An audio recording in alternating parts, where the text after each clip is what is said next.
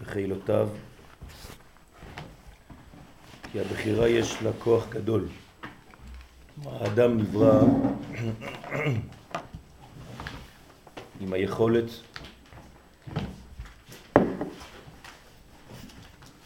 להבחין, לעשות בירורים בין הטוב והרע. זה נקרא כוח הבחירה החופשית. על ידי זה נמצאים הרבה נכשלים כמו שנכשלים. כלומר, בגלל שיש לו בחירה חופשית, גם הבחירה ברע היא בחירה גדולה, כמו שיש אפשרות לבחור בטוב. ואזי רוצה הבעל דבר להתגבר עליהם, בעל דבר זה יצר הרע, רוצה להתגבר על האדם, להפילם לגמרי, חז ושלום. כידוע, נגע המשפחת הזאת בכמה וכמה בני אדם, וזה גרוע מן הכל. כל הגדול מחברו יצרו גדול ממנו, מנסה להפילו, כל פעם שמתקדם, מנסה להכשיל אותו במדרגה הבאה. על כן העיקר להתקרב לצדיקי אמת. הפתרון תמיד שחוזר בתורת החסידות זה תמיד שיהיה לך רב צדיק שתהיה קשור אליו.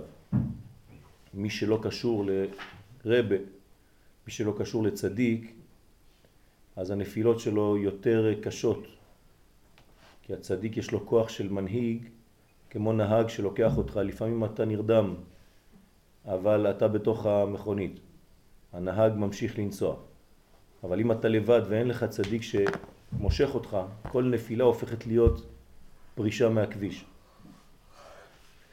לכן העיקר הוא להתקרב לצדיקי אמת והם מכניסים בהם דעת. הצדיק מכניס אצל התלמידים דעת, לראות את המכנה המשותף בכל המדרגות שבחיים, כי עדיין השם איתם ואצלם, והוא מזכיר להם תמיד כמה הקדוש ברוך הוא קרוב, כמה הם לא רחוקים, כמה השם נמצא אצלם, כמה כי מלוא כל הארץ כבודו וכו'. ועיקר הדעת הזה בשלמות מכניסים בהם על ידי רמזים, כמו שאמרנו, ביד החוכמה, בים החוכמה, כי אי אפשר לבאר בפה ובכתב עד היכן, עד היכן שצריך כל אחד להתחזק בכל מה שיעבור עליו כל ימי חייו. אז הרב נותן רמזים, זורק לכאן ולכאן כל מיני מילים שמתאימות לאותו אדם באותו רגע שהוא, במדרגה שהוא נמצא בה. רק צריך להתחזק ולהתגבר בעצמו ולהסתכל על הרמזים האמיתיים של הצדיק. כשהצדיק אומר משהו, כותב משהו, צריך לקחת ממש בדיוק את המילים שלו. למה? כי הצדיקים מדייקים. זה ההבדל בין צדיק לבין אדם שאינו צדיק. ככל שהאדם צדיק יותר הוא מדייק בדבריו. כל מילה הופכת להיות מילה אמיתית שיש לה משקל והמשקל הזה הוא מתאים בדיוק לרגע שהוא מדבר בו. לכן צריך לדייק בדברי הרב כל הזמן. כי הרמזים האמיתיים של הצדיק יש בהם את כל העניין הזה לחזק. נמצא שעיקר התגברות המלחמה הוא על ידי הרמזים שהם מבחינת ידיים. אז תמיד לתפוס את המילים של הרב ולעשות מזה תורה. וזה בחינת מה שאמר דוד המלך עליו השלום, ברוך השם צורי, המלמד ידיי לקרב, אצבעותיי למלחמה. כי עיקר הלימוד ללחום מלחמה זאת הוא על ידי הידיים ועשר אצבעות. כשאנחנו קמים בבוקר, אנחנו בהלכות נטילת ידיים, האצבעות שלנו, עשר אצבעות, זה הכל, כל העולם שלנו תלוי בהם, כן? עשר אצבעות לי יש, כל דבר יודעות הן. או לצייר או לקשקש. אנחנו עושים הכל בידיים שלנו. ולכן הדבר הראשון שאנחנו קמים בבוקר זה נטילת ידיים, למלא את עולם העשייה שלנו, כן? את עשר האצבעות שלנו בברכה. כי הרמזים שהם בחינת ידיים, בחינת נטיתי ידי. הם כלולים בכל העשר אצבעות, כי יש הרבה רמזים בכל אצבע ואצבע מהעשר אצבעות. יש כמה וכמה רמזים שזה בחינת אצבעות למלחמה. כלומר, לכל אצבע יש פונקציה מיוחדת, אפילו הגמרא מתייחסת לזה, מה עושים עם האגודל, מה עושים עם האמה, עם האצבע, עם האמה, כן? מה עושים עם הזרת. כל אצבע יש לה פונקציה מיוחדת, חמש אצבעות של יד ימין, שזה חסדים, חמש אצבעות של יד שמאל, שזה גבורות, יד ביד, שזה הכוח. הרבה הרבה סודות עם הפרקים, כל פרק ופרק. הידיים הם בעצם כל הבניין של העניין שלנו, כן? אנחנו רואים את היוד כו"ק עם היוד שמתקפלת, עם ד', כן, יד, כן, יוד וד', כל הבניין הזה, ולמה אחת מול השנייה רק עם האגודל, ולמה אחת אחור באחור עם כל השאר. הרבה הרבה סודות יש באצבעות, וזה עולם העשייה שלנו. איך אומר רבי נחמן? כל יד זה כמו מפה, שיש בתוך המפה הזאת את כל ההיסטוריה של כל העולם. זה כאילו שאתה עכשיו יוצא למסע בחיים, ויש לך את המפה, המפה הזאת נמצאת ביד שלך, אתה מסתכל על המפה הזאת ואתה נוסע, אתה מפליג באונייה במשך כל החיים שלך.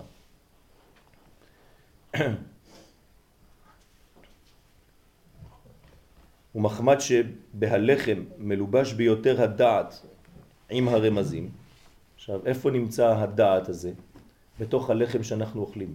לכן בבוקר אומרת הגמרא שצריך לאכול שתי פרוסות לחם, כן? כי זה ממש מרפא מכל מיני מחלות, והרמב"ם אומר שמי שרוצה באמת להיות בריא צריך לאכול פרוסת לחם בבוקר, כי זה מביא חמצן למוח ומרפא מכל מיני מחלות, מן הצינה בחורף, מן החמה בקיץ וכל מיני מחלות שבמעיים ובבטן ורחמנא ליצלן. הפת של שחרית חשובה מאוד. מה יש בלחם? יש בו את הדעת, נכון? כתוב בגמרא שהתינוק מתחיל להגיד אבא כששמים לו בתוך הבקבוק חלב, כן, חיטה, דגן. זאת אומרת, הלחם הוא נותן את הדעת לאדם.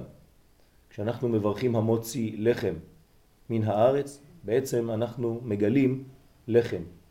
לחם זה שלוש פעמים י' כו' אנחנו מגלים שלוש הוויות, שלושה כיוונים בחיים שלנו, שזה איזון, לכן הלחם הוא מיוחד ומלובש בו הדעת יותר מכל המאכלים האחרים. על כן יש בו כוח ביותר להסביע את האדם. אפשר לאכול לחם לבד, אתה כבר שבע, ולסעוד את ליבו. כי עיקר הסביעה על ידי הרמזים, כמובן, אנחנו לא אוכלים רק את החומר של הלחם, אלא את כל מה שיש בפנים. את מוצא פי השם, מה שנקרא, שהם הידיים שעל ידם נמשך הערת הרצון, שמשם עיקר הסביעה. וככל שאנחנו נוטלים ידיים כמו שצריך לפני הלחם, ואנחנו מכוונים בכוונות, אפילו פת לחם קטנה והסעדה ליבי. כן, אני יכול לסעוד ולהיות כבר בשלמות. ועל כן נקרא לחם לשון מלחמה, כן? כמו שכתוב לחם את לוחמי, וכמו שאית בזוהר הקדוש חלק ג' שבשעתה דסעודתה הוא עידן קרבה. מה קורה בזמן שאנחנו בשולחן? אנחנו כמו במלחמה, אנחנו כמו בקרב. לכן השולחן זה ממש מקום של מלחמה, ויש בו סכנה גם כן. בסוף הארוחה אנחנו עושים מים אחרונים כדי לסלק את כל הדברים הרעים שיש על השולחן, כי הקטרוג נמצא בשולחן דווקא, במקום שבו אדם אוכל, כי זה הפונקציה שלו בחיים. כמו שכתוב באדם הראשון, ששם בזמן האכילה נכנס הנחש. הנחש לא נכנס במקום אחר, הוא נכנס אצל חווה, כן, בהזמנה, לאכול. הזמין אותה למסעדה, שם זה היה בגן עדן, עם העץ, עם התפוח, כן, עם הפרי, לא חשוב איזה פרי זה היה. כל העניין שם זה התחיל באכילה. לכן התיקון שלנו בעולם הזה, העיקרי, הוא איך לאכול, איך להפנים דברים. לכן הסעודה היא תמיד קרב, כמו מלחמה. כמו שכתוב שם בתורה הנ"ל, שצריך לבלי להיות עצל שקוראים שלמנזיק, כן? ביידיש, עצל, אדם עצלן, כן? שכל הזמן עייף כזה, קוראים לו שלמנזיק. כי צריך להתגבר אז בשעת האכילה מאוד. צריך להיות גיבור כשאוכלים, להמשיך על עצמו הערת הרצון הקדוש. כלומר, להיות בכוונה אמיתית שאנחנו עכשיו רוצים לאכול את רצון השם. כלומר, פותח את ידיך ומשביע לכל חי רצון. אני לא אוכל חומרים, פחמימות, תפוחי אדמה. אני אוכל את רצון השם שנמצא בתוך התפוחי האדמה, בתוך הלחם. זה נקרא הרצון הקדוש, אף אם הוא כמו שהוא.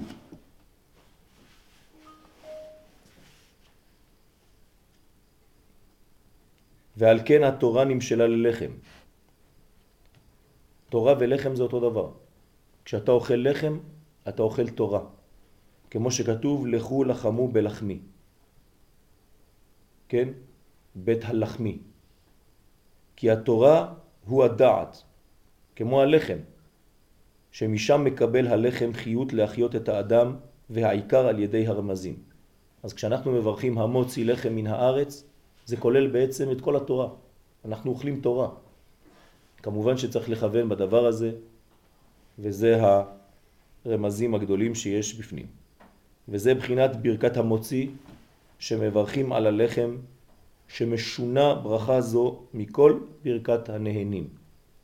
כי פורטים בה בפירוש מקום יציאת הלחם. מה אכפת לנו לומר שהלחם יוצא מן הארץ או ממקום אחר? היינו מברכים, אלא אנחנו עושים את זה בפירוט, כי מברכים המוציא לחם מן הארץ. כלומר אנחנו מבקשים את המהות הפנימית, שואלים את השאלה לא רק איך, אלא את הלמה של הדבר. כן, המוציא לחם מן הארץ, הלמה, זה ראשי תיבות. כשאנחנו מבקשים, אוכלים את הלחם, אנחנו מבקשים את הלמה בחיים ולא רק את האיך בחיים.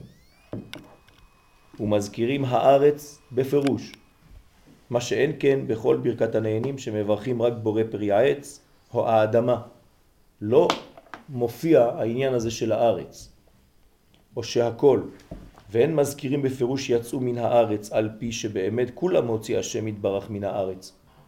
מה החידוש? אז למה רק בלחם אתה אומר בדיוק את המילה הזאת שהיא הארץ ולא האדמה? לא לשכוח שארץ בסתם זה ארץ ישראל והארץ בה' הידיעה זה ארץ ישראל. כי הכל היה מן העפר, כמו שאומר קהלת, אז למה אנחנו לא מזכירים? אך מחמד שעיקר סביעת האדם וחיותו הוא על ידי הלחם ביותר, על כן ברכה זו חשובה מכולם, ומזכירים בה בפירוש שהוציא הלחם מן הארץ. דהיינו שמברכים להשם יתברך שברא את הלחם והשפיע בו חיות שהוא החוכמה והדעת, המלובש בו שמשם כל כוחו להחיות את האדם. ומאיפה זה יוצא? מהארץ. הארץ היא רמז לספירת המלכות. כן? לא כמו האדמה. הארץ. כן? זה הרצון? כן, זה הרצון. הרצון הארץ. נקראת ארץ שעשתה רצון קונה.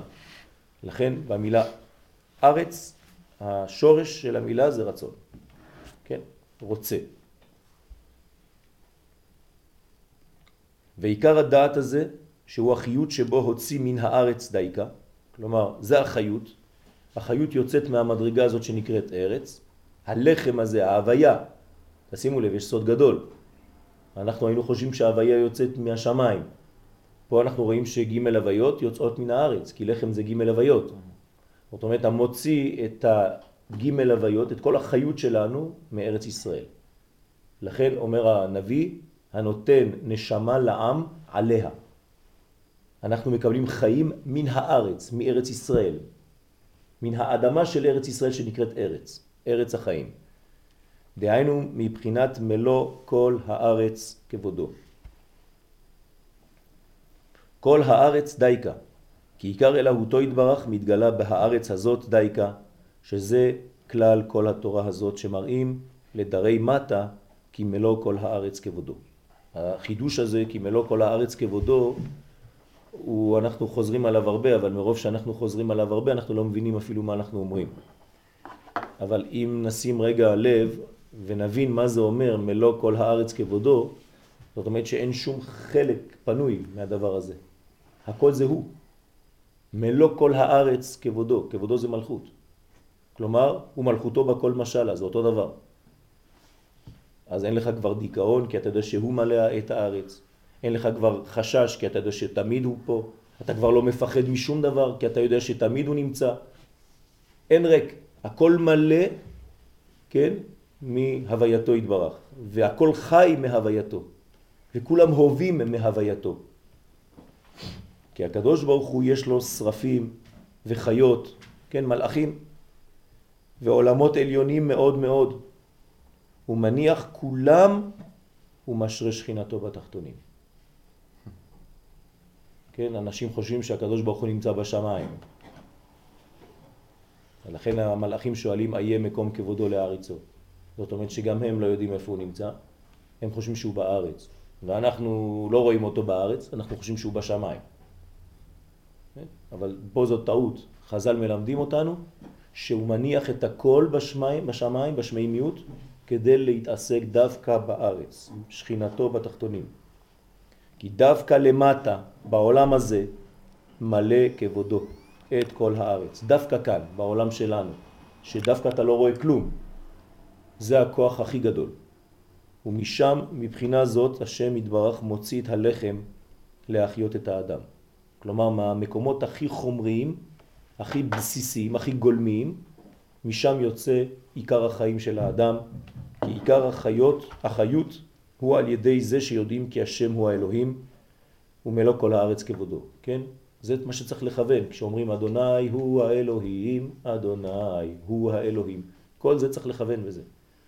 שכל עיקר החיות זה כאן, כן, בבחינה הזאת שנקראת אלוהים, שזה החיבור לארץ. לכן אומרת הגמרא, כל מי שדר בחוץ על הארץ דומה כמי שאין לו אלוה דווקא, לא הוויה.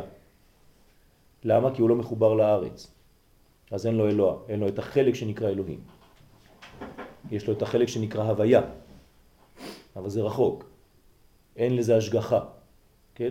אין הוויה הוא האלוהים. פה בארץ ישראל הוויה הוא האלוהים. זה החיבור בין הקדושה לבין הטבע. ועל כן ברכת הלחם חשובה וקודמת לכל הברכות, כן? הוא פותר את כל הדברים הבאים מחמת הסעודה. חוץ מהדברים שבאים מחוץ לסעודה. אם אני אוכל עוגה, אפילו שאכלתי המוצי, אני צריך לברך בורא מיני מזונות על העוגה, או שהכל נהיה בדברו, על תה או על קפה, או כל מיני דברים שבאים אחר כך כמנה אחרונה, או בתוך הסעודה שהם מחוץ לסעודה, כמו פרי בסוף. כן, אז תלוי מתי אוכלים את הדברים, אם זה חלק מהסעודה או שזה לא חלק מהסעודה, אז צריך ברכה. אבל באופן כללי, כל הסלטים, כל העגבניות, כל מה שיש לך בשולחן, הכל, אתה לא מברך יותר, אתה לא מתחיל לעשות מזונות, העץ, אדמה, עשית המוציא לחם מן הארץ, הכל. כמו יין בשביל כל השתיות. בורא פרי הגפן, הכל. מאיפה יוצא הגפן? אותו דבר, מהאדמה. אז היין והלחם זה מדרגות גדולות מאוד של חוכמה ובינה. אז הלחם זה חוכמה, והיין זה בינה, זה בעצם מוכין לאדם. כמו שכתוב במשנה, כן, ברך על הפץ פתר את הפרפרת. זאת אומרת, בשביל מה טוב הלחם? ניכנס קצת לעניין אה, רפואי, יסלחו לי הרופאים. הלחם זה טוב למוח, כי זה חוכמה. והיין זה טוב למה? ללב, כי זה הבינה. אז לכן טוב אפילו לאנשים שיש להם בעיות בלב לשתות יין, כי זה מביא להם ברכה לעניין של הלב, כי זה פותח את העורקים ומרחיב את העניין של הלב, ליבה בינה. והעניין של הלחם בשביל המוח. אז צריך לשלב, כן, מוח ולב, וכל הבניין הזה כמובן במינון נכון, כן, לא להיות שיקור, אבל היין הוא טוב, אפילו לאנשים שהם חולי לב. והלחם טוב בשביל כל הבעיות של חוסר ריכוז, מי שלא מצליח להתרכז, כן, אין יותר טוב מפת לחם אמיתית בבוקר, לחם שלם, לחם קימל. אני זוכר אותה מהמקולת. אז ברך על הפת פתר את הפרפרת. ברך על הפרפרת לא פתר את הפת. מה זה פרפרת? עוגה. פרפט אמור, פרפרת, זה אני יודע, עוגה. כי עיקר שלמות הדעת מלובש ביותר בלחם, כי שם מלובשים ונעלמים כל הרמזים שיש בים החוכמה שהם העיקר. כלומר, אם אדם יודע מה הוא עושה כשהוא אוכל לחם והוא מכוון בכוונות, חבל על הזמן, הוא יכול להגיע למדרגות גדולות מאוד רק על ידי אוכל. מה האדם הראשון היה צריך לעשות? לאכול. לאכול. כל עץ הגן, אכול תאכל. איזה מצווה יפה. כי זה רואים בחוש שבכל המאכלים יש בהם טעמים ערבים ומתוקים.